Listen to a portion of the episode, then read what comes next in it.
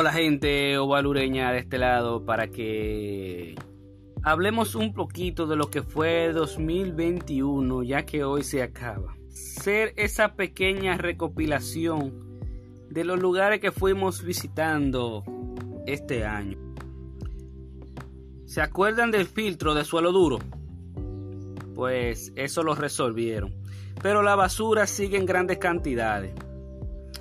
Es una situación muy complicada. El filtro fue reparado debajo del puente de la otra de el hermano Patiño. Pero Suelo Duro sigue con la situación. Eh, se ha arreglado un poco, pero eh, lo plástico y la contaminación, la gente tiene que hacer un cambio. ¿Se acuerdan de eso, verdad? Hay muchos otros lugares que visitamos recientemente y ustedes saben que este año fue muy fructífero. La garita de Corazán frente a ahí a, al hospedaje Yaqui ya le pusieron un candado. No entran los vagamundos. Piensa uno, ustedes ven. Pero debajo del puente, hermano Patiño, hasta ahí no sigue la ciclovía. De ahí para atrás ya esto está muy bien eh, remodelado. Siguen tirando la basura en esa área. Visitamos Don Pedro y no es mucho el cambio que se da la, el hospedaje ya que entre otros lugares no se va a la situación de la joya y la García Copley que tiran toda su S. Acuérdense que ahí hay un asunto de mondongo y eso. Y la situación de la persona que hacen lo que quiera y cuando quiera. Pero como no hay un régimen de consecuencias, usted entenderá la situación. Entonces también la, eh, la ciclovía está un poco más limpia, pero del puente Hermano Patiño hacia abajo, vuelvo y repito, del puente Hermano Patiño para arriba no está nada limpio. Si el Parque Duarte le hicieron una remodelación, al de nivaje esa salida de nivaje, lo que es la cañada, arrancaron la biobarda. Y esto es como, pero lo bueno es que se están tomando préstamos, se están resolviendo cositas, pero se está yendo a, a como debe de ser. Santiago este, tenemos que visitarlo luego. Nueva York chiquito, eh, es una situación también precaria, pero lo que le digo, no se puede hacer nada sin un régimen de consecuencia. Tuve la dicha de reunirme con Corazán y Medio Ambiente a la vez, lo cual fue una reunión muy fructífera. Ahí entiendo lo bueno y lo malo de esta situación con el, el tratamiento de las aguas y a nivel ecológico cómo estamos. Pero sí, de adelanto le puede decir que vienen buenos cambios para Santiago. Bueno, lo que se dejaron ver en la reunión, en esa conversación que sostuve con Medio Ambiente y Corazán a la vez. Porque son dos instituciones que en realidad están haciendo lo que pueden. Y un chin más.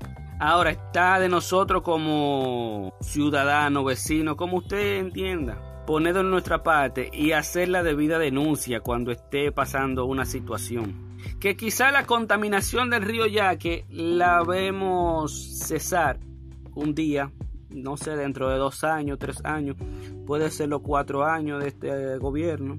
Pero la situación con la basura y que la gente siga tirando la costumbre eso siempre va a suceder porque no hay un régimen de consecuencia, no hay, una no hay un sistema de vigilancia que le dé seguimiento a eso. Que dicho paso ya está. Es nosotros como nación que debemos de acatar esa tecnología.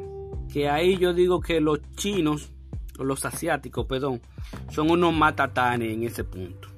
Son lo que yo elegiría como superhéroes. Es más, aquí para yo decirle los temas simples, los disparos al aire.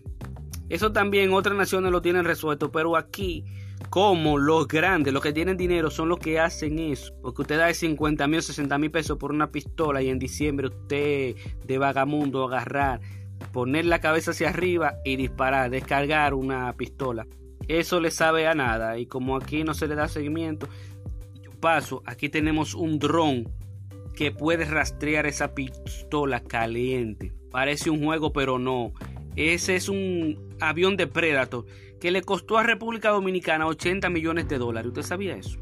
Y creo que lo están usando para combatir la droga, pero debieran darle un sustico de vez en cuando en los barrios.